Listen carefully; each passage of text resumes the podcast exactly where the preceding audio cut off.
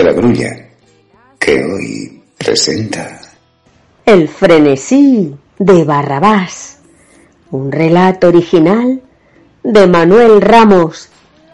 Los buenos acaban bien, los malos son castigados. Parece que así lo requiere la fábula, pero no es nuestra historia de hoy una fábula. Y aunque así lo fuera, no es este un canal convencional de relatos sometido a autores, a dogmas de estilo literarias, sociales. No. Lo que en el decorado de nuestra historia de hoy se describe que ocurrió, ocurrió. Concédanos, amable escuchante, aunque solo sea un instante, para verificar que tal vez solo captar una mirada puede ser el primer paso en la danza del amor. Que experimentemos las sensaciones vividas por Barrabás, nuestro personaje de hoy. Aún atollados entre el cieno, siempre podemos levantar la mirada para ver las estrellas. Aquella noche de noviembre de 1989 no fue una como otra cualquiera. Como otras veces, bajó por la acera de la derecha de la Gran Vía de Madrid y se detuvo frente a la parpadeante luz de neón de aquella discoteca. Golden Boat.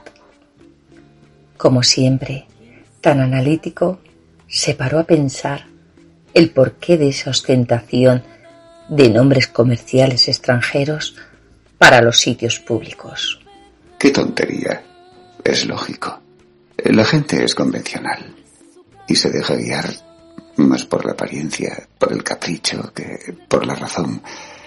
Y esos carteles llamativos y ostentosos tienen el objeto de persuadirles para sumergirse en el mundo colorista y banal del que se alardea. Ah, probablemente se preguntarán por qué me paro aquí, indeciso, mirando como un pasmarote. Ya me he detenido aquí muchas veces. Estoy seguro que más de uno se habrá percatado de mi repetida presencia. Al menos yo tengo la sensación de ser observado. Pero nunca va a llegar mi turno. ¿Por qué no vencer de una vez mi impertérrita indecisión y bajar a esta cueva de danzantes?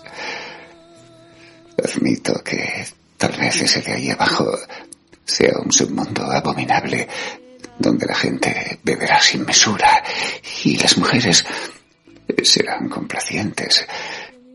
Puede que tal vez, tras esa apariencia de felicidad, de todo ese tropel de golfantes que van bajando esa escalinata, subyacen miserias inconfesables.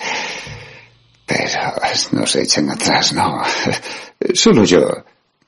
Yo, tan falto de emociones seguramente más necesitado que ellos de hacer realidad mundanales fantasías. Soy presa de mis miserias. Pero aquel día experimentó un pequeño arrebato de coraje. ¿Qué? ¿La gente ahí abajo bebiendo y triunfando? ¿Y él? Oh, sí. Él también quiere palmas y vítores. La fila se había disuelto. Todos habían bajado. Casi de puntillas miró por la puerta, apenas ya entreabierta. El ruido parecía haber cesado. Una vez que toda esa gente se había esfumado, solo veía un hombretón uniformado charlando con una mujer pinturera con la falda muy corta y voluminosos pechos. a veces me gustaría ser un alegre bebedor, proclive al placer y el abandono. Por breves instantes pensó empujar la puerta, decidido a bajar. Pero de pronto le invadió el vértigo. Como si tuviera un precipicio frente a él, viendo el lado opuesto inalcanzable para un hombre como él, tan escrupuloso y circunspecto, pero debía emprender su aventura ya largamente postergada. Todos esos han bajado ahí relajadamente, en francachela, mientras para mí supone como caer al vacío. Voy a superar el temor y vivir de una vez la experiencia. Miró hacia atrás, hacia los lados, atemorizado, como quien va a tomar una decisión descabellada, temeraria. Pero cruzó la puerta y, casi con los ojos cerrados, pidió un ticket a la taquillera de la entrada y avanzó hacia el primer escalón. Se sentía observado. De soslayo creyó ver cómo el grandullón de la puerta ahogaba una risotada. Oh, eso aumentó su inseguridad. ¿Quién sabe si no se riera de él?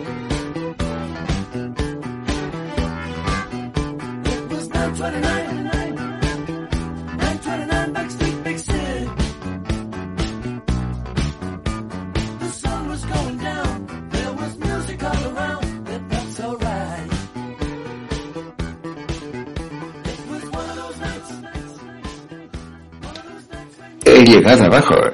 Estoy abrumado por el ambiente ensordecedor entre música, voces y risas. Aquí ando, deambulando como alma en pena, alrededor de sillas y mesas repletas de vasos y botellas. Voy a tratar de serenarme. En realidad, nadie parece reparar en mí. Da la sensación de que aquí cada cual trata de vivir su propia aventura. Al menos eso espero. ¿eh? Que no perciban que estoy amedrentado. Voy a ese bar con estas papeletas que me dieron en la puerta. Pone consumición. Me darán algún vaso de esos de tubo. Dicen que esos alcoholes hacen a la gente perder las vergüenzas. Eh, señorita, aquí tiene la papeleta. Póngame algún vaso de esos, eh, con fuerte alcohol. Fuerte alcohol. Necesita estimulación, ¿eh? ¿No puede ser más concreto? Whisky, ron, vodka.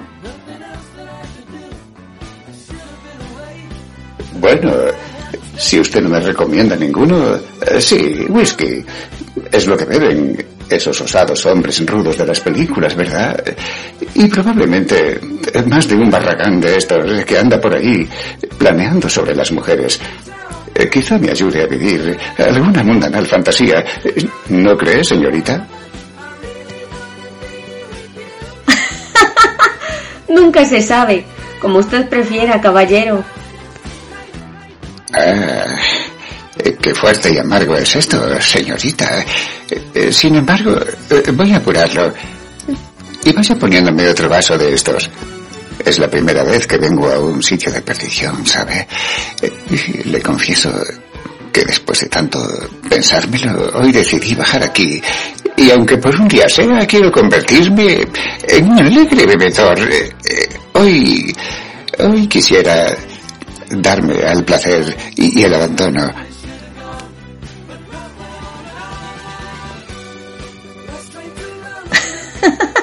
De acuerdo, pero tenga cuidado. No parece que esté usted acostumbrado a estos excesos. Mm, me alivia ver un buen número de solitarios mirones que, al igual que yo, parece que se limitan a apurar ese vaso tubular. Una silla desocupada tras aquella huesa columna. Me voy a apresurar a sentarme y estaré más camuflado y, podré observar a los danzantes con detalle. Hola. Muy ensimismado pareces en el panorama. Pero sal al descubierto, hombre. Da la sensación de que te escondes de algo parapetado tras la columna. Señorita Hernández, soy Barrabás Hernández, para servir a Dios y a usted. ya que te pones así, Cueto, Dalila Cueto. ¿Te has escapado de un seminario para entrar aquí? Mira por dónde un pardillo a quien puedo hablar con sinceridad. Aunque estuve en un convento, puedes tutearme. Es curioso. Mi nombre es también bíblico. Dalila. También era una mujer mala. ¿Es verdad eso de Barrabás? No es normal que alguien se llame así y desde luego no te pega. Eh, no he estado en ningún seminario. Eh, es cierto que es la primera vez que entro en un lugar eh, de perdición, pero sepa que dentro de mí fluyen mundanales fantasías. Para muestra, baste un botón. que lo sepa usted. Estaba reparando en el cuerpo de una mujer, sí. Aquella, embozada en un largo vestido verde pálido, ajustado a las piernas. Eh, sin duda prietas y bien torneadas. Su estrecha cintura aumenta el esplendor de las curvas de, sus caderas. Oh, es fascinador. ¿Cómo se contonea al compás de la música? Caray, con Barrabás. No eres tan tonto como creía. Aunque es obvio que el whisky habla un poco por ti.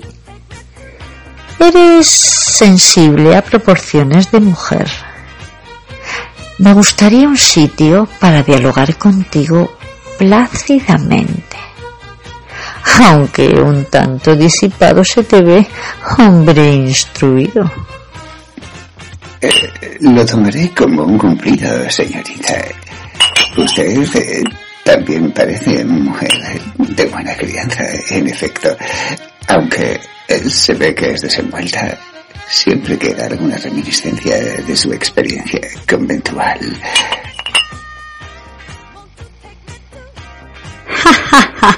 ¿Sabes, Sansón? Eh, perdón, Barrabás. Eres un tanto tontito. Quizás por eso me suscitas una afectuosa atracción. Es que es que, podrías creerlo, Barra, tuve, tuve un pretendiente que se llamaba Sansón. ¿Un tontito? Eh, puede que lo haya sido hasta ahora para la vida mundanal, pero eh, ahora verá, señorita Dalila. Espoleado por los efectos etílicos, más que por las burlas de aquella señorita, se levantó como un resorte, turbado, en viendo como un hombre se acercó sujetando por la cintura y besando a la mujer a quien no había perdido de vista, parapetado tras la gruesa columna. Sin saber qué le molestaba más, si el hecho de que ella pareciera halagada o, tal vez, la mata de pelo tan brillante y saludable de aquel chulo. Como transformado en un depravado personaje de epopeya, un auténtico Barrabás se abalanzó hacia la pista de baile, entrometiéndose entre ellos como un ser lamentable, en el mejor de los casos, pintoresco. Tiene una mata de pelo espléndida. ¿Se debe a alguna ilusión concreta? no sé, una vez vi en la televisión, una marca. Eh, eh, ¿Cómo era? Eh sí, abrotano macho. ¿Se trata de eso? ¿Qué méritos ha hecho para engatusar a esta mujer? ¿Qué historias le ha contado? ¿Qué versos le ha recitado? ¿O solo se ha fijado en usted por su mata de pelo?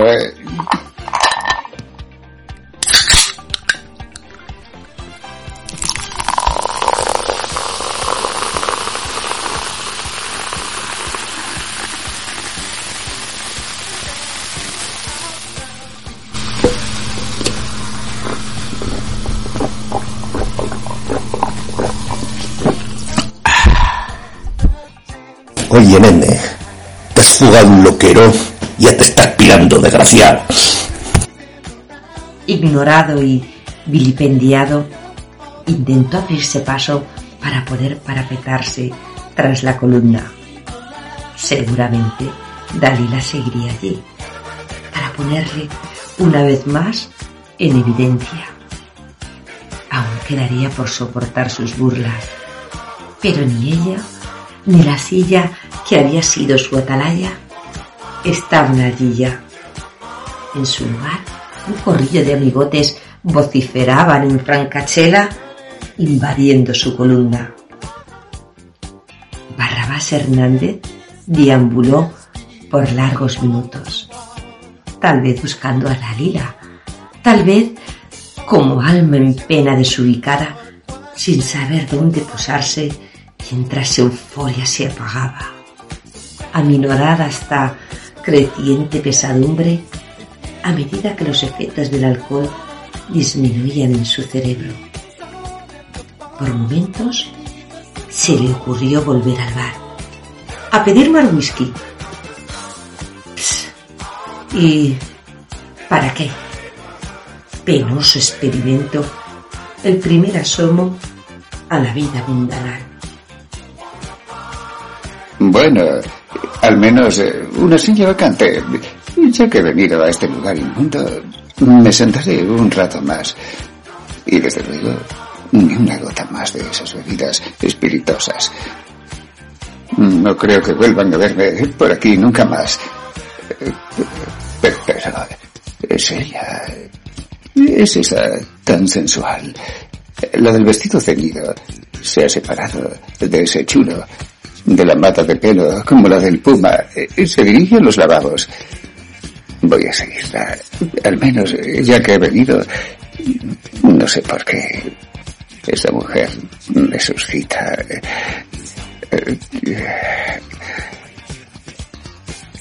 Oh, me siento un pobre infeliz, espiando a una mujer con la que ni siquiera reuniré el valor suficiente para hablarle y que con seguridad amará a ese prohombre con el que ha estado coqueteando y que hasta la ha besado. Pero no puedo evitarlo.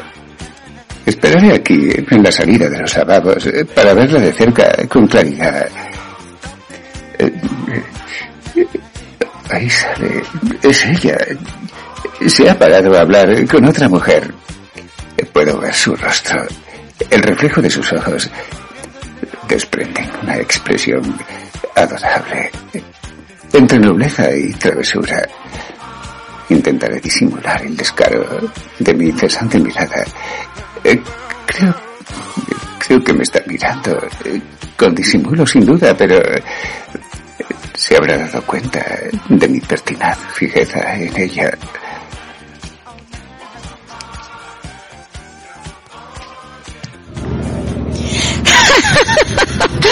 Hija, ni te das cuenta de los tíos en los que causas estragos. ¡Ay, Casilda! Ni te has fijado en este bobalicón que te mira con descaro. Se le ve con ganas de todo. No, no se referirá usted a mí, señorita. Yo miraba a su amiga porque... porque la conozco. Sí, en la intimidad, seguramente. Vete a freír monas, atontao. Descarada. Vaya noche. Parece que me estoy poniendo en evidencia a cada momento. Sin embargo, a pesar de que esta descarada me denigra, he creído ver cómo ella me ha mirado sonriéndome dulcemente y yo... Yo he sentido una hoguera en mi pecho. De nuevo, la gran columna está libre. Me apostaré en la silla para observarla. El de la mata de pelo baila y coquetea con otra. Ambos se acarician el cabello. Ah, estoy seguro de que no están prometidos. Puede que ni siquiera sean novios. A ese energúmeno le viene bien cualquiera.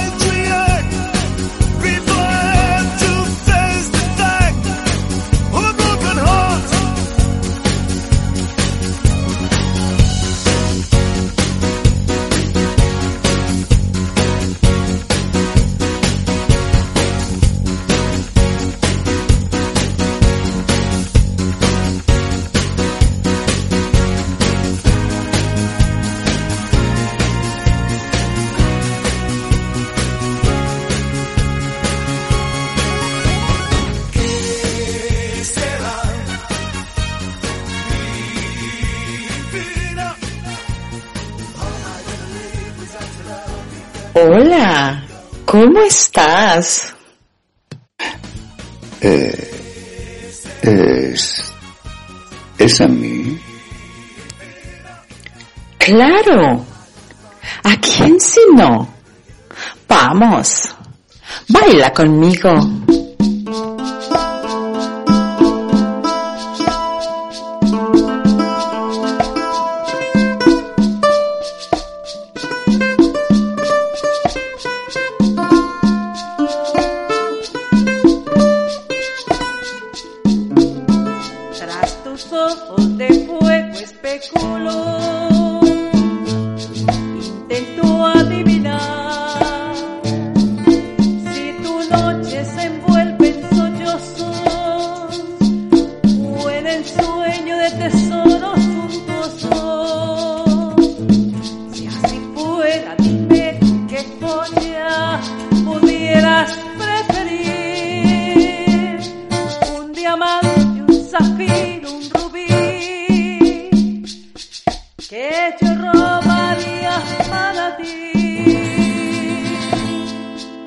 Exacerbado nerviosismo le dejó sobrecogido y se incorporó de su cobijo como un cordero que es llevado al matadero para saltar a la arena, para bailar un bolero y poco a poco, cuando ya había caído en la desesperanza más absoluta, le invadió una frescura inusitada entrelazó los dedos de sus dos manos sobre la espalda de ella, cerrando los ojos, abandonado a la dulce sensación de aquella música romántica, de su perfume delicado, al apasionante estímulo del contacto sobre su cuerpo, a través del roce de la textura exquisita de su pálido vestido.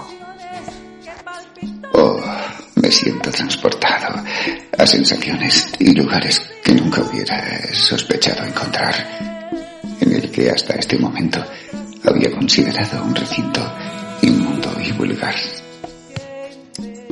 Oh, no recuerdo que nadie me haya dicho cosas tan bonitas nunca.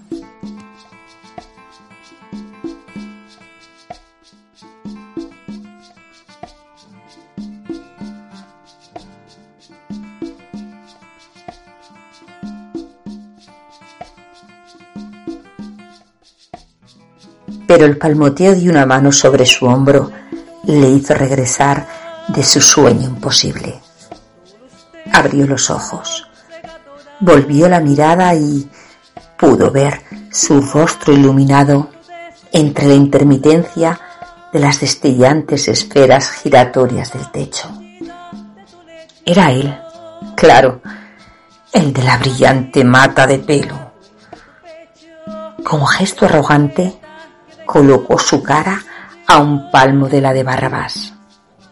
Sus labios exhibían una sonrisa cínica y relamida, insinuándole que se apartara. Enmudecido, Barrabás se separó de ella, mientras él le abrazó por la cintura para besarla en la boca antes de mirarle a él de nuevo esta vez desafiante, como quien quiera marcar su territorio. Y colocándole su boca a un palmo de la oreja, le susurró. Al Chema no se le escapa nada. Aquí no puede venir cualquier atolondrado a pillar cacho. Eh, ¿Qué hombre tan vulgar y falto de escrúpulos?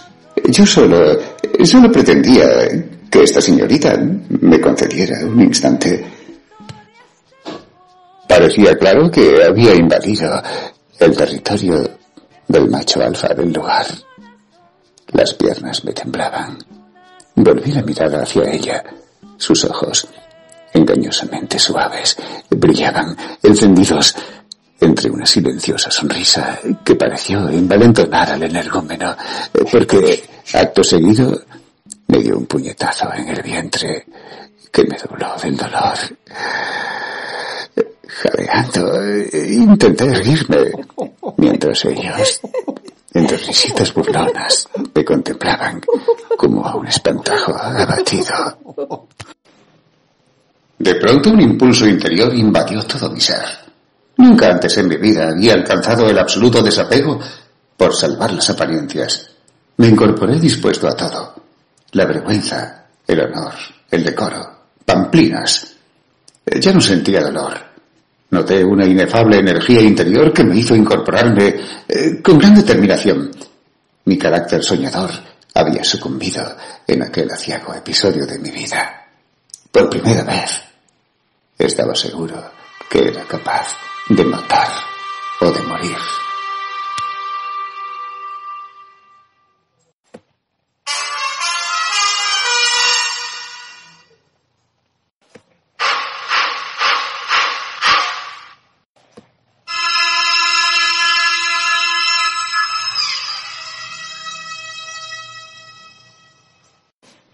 Ahora, si esto hubiera sido una historia de ficción, en lugar de una historia real, sería necesario inventar alguna especie de final impactante.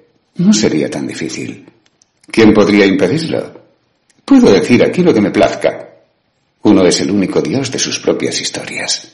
Eh, sí, algo dramático, inusual. Por lo tanto, antes de narrar el cierre final, podríamos especular sobre finales ficticios, eh, como un desenlace sangriento. No estaría mal para una obra de ficción, pero no es esta una historia de ficción.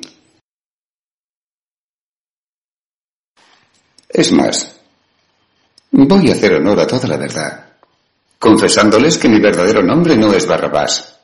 Sí, mentí a todos en aquella caverna de víboras. Y no quiero mentirles a ustedes, eh, pero sí prefiero evitarme el bochorno de ponerme en evidencia siendo reconocido como el protagonista de frustrados anhelos que me ruborizaría reconocer. Obviaré mi identidad. ¿Qué hombre decente, con sentido del ridículo, iba a identificarse a él mismo como protagonista de tan inocente, pero desaforado frenesí? Todo lo demás es real.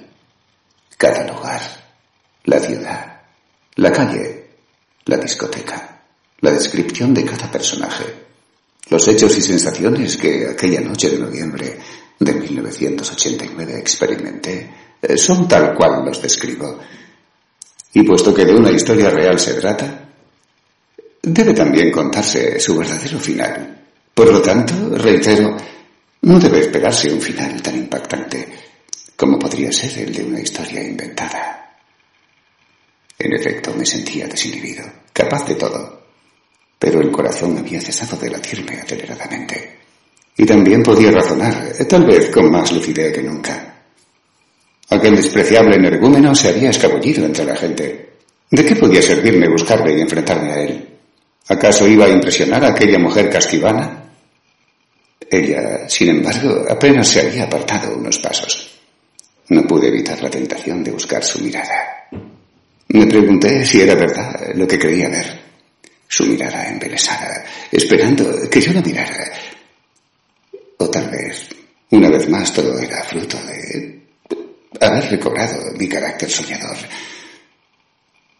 Viéndola con sus hombros encogidos y las palmas de sus manos extendidas en un gesto de disculpa, mientras me atravesaba como una sonrisa más intensa y despampanante que nunca.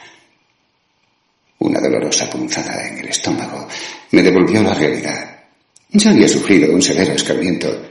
Tocaba retirada. Me escabullí abriéndome paso entre la gente hasta llegar hasta la escalinata por la que había bajado. Salí a la calle sin mirar atrás. Caminé entre la vorágine de gente de la acera de la gran avenida hasta alejarme unos pasos. Me encontraba sofocado. Agudas y persistentes punzadas en el vientre me hicieron detenerme de espaldas a la pared. Necesitaba tomar sueño. Respiré profundamente. Permanecí unos minutos recostado, con los ojos cerrados, jadeando. Me sentí un fracasado, un miserable, en pos de sueños que seguramente no me correspondían.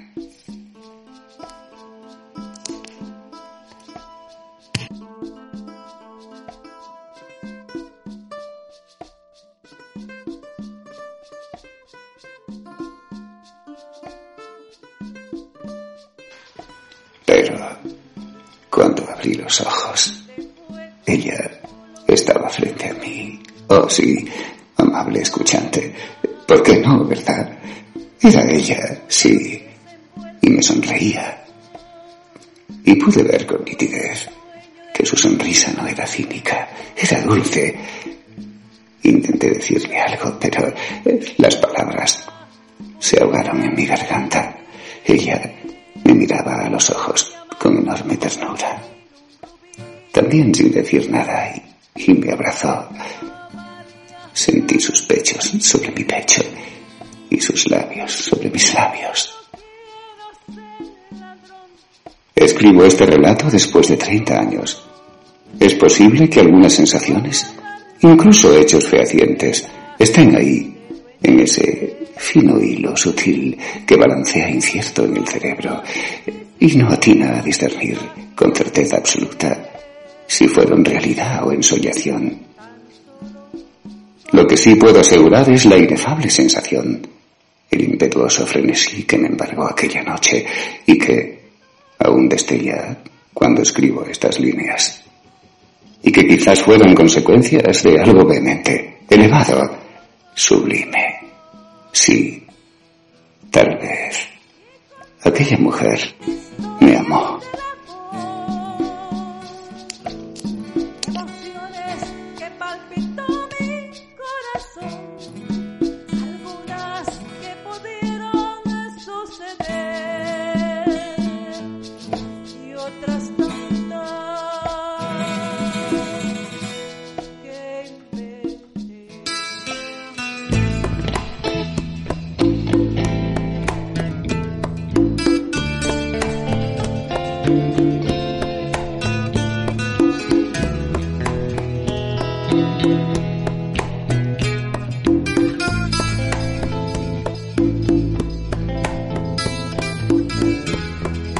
Han escuchado El frenesí de Barrabás, un relato original de Manuel Ramos.